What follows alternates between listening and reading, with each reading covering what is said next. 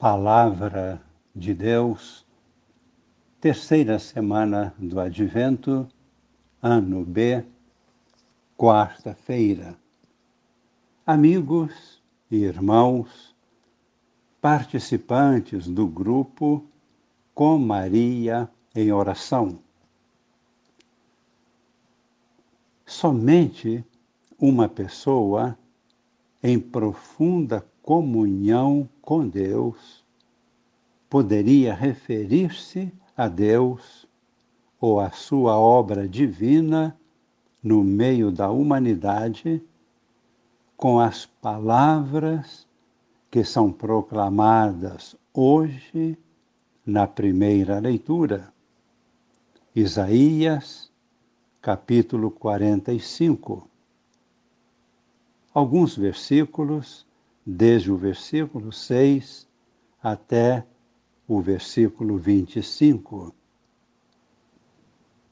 Participemos desta experiência profunda do coração do profeta. Assim diz o Senhor: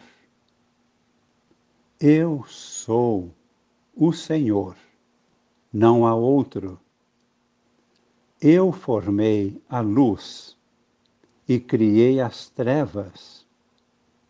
Crio o bem-estar.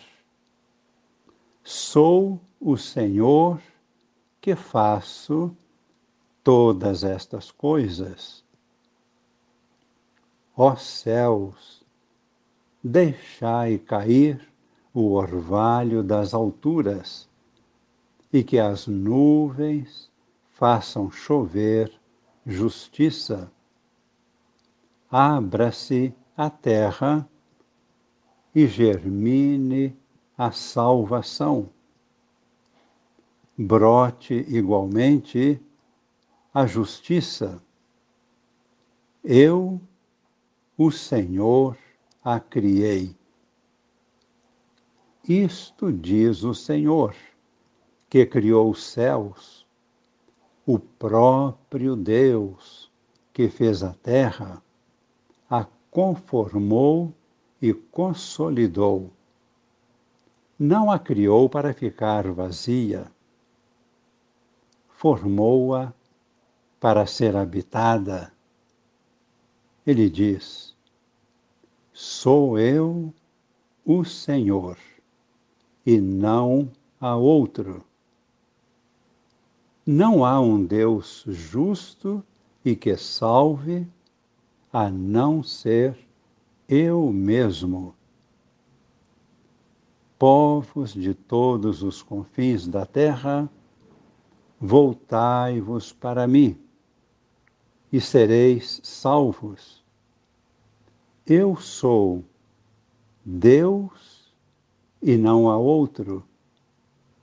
Juro por mim mesmo. De minha boca sai o que é justo, a palavra que não volta atrás. Esta é uma profunda experiência, comentamos nós, que teve o profeta e nos transmite. E pedimos a Deus que esta palavra inspirada também nos ajude a contemplarmos o nosso Deus presente em nossa história, em toda a natureza, um Deus que cuida de nós, um Deus que nos conduz pela mão. Teremos também no Evangelho uma mensagem profunda que chega ao nosso coração. Teremos uma oportunidade de uma vivência com Cristo a partir da experiência mística do profeta único e especial, João Batista Por que dizemos nós, único e especial? Porque João Batista é o último profeta antes de Cristo. Ele faz o encerramento do grande ciclo de profecias que anunciavam a vinda do Messias. Os profetas anteriores faziam a previsão da chegada do Messias.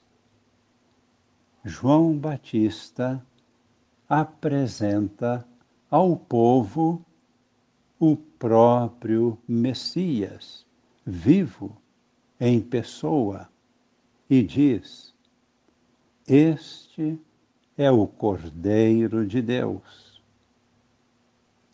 Encerra-se assim o ciclo das previsões.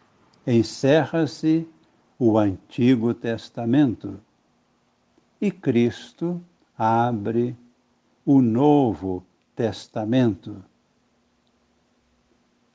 Cristo, o Verbo de Deus, que se fez carne, arma a sua tenda no meio de nós e permanece conosco todos os dias até o fim dos tempos.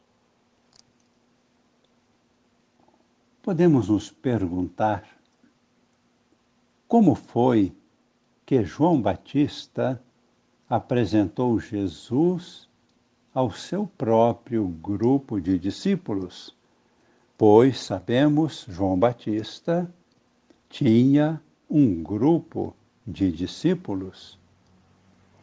Ele um dia apresentou Jesus a eles, enviando-os até o próprio Jesus, com esta pergunta: Tu és realmente o Messias? Ou devemos esperar ainda por um outro? E Jesus respondeu: Voltem e digam a João o que vocês estão vendo.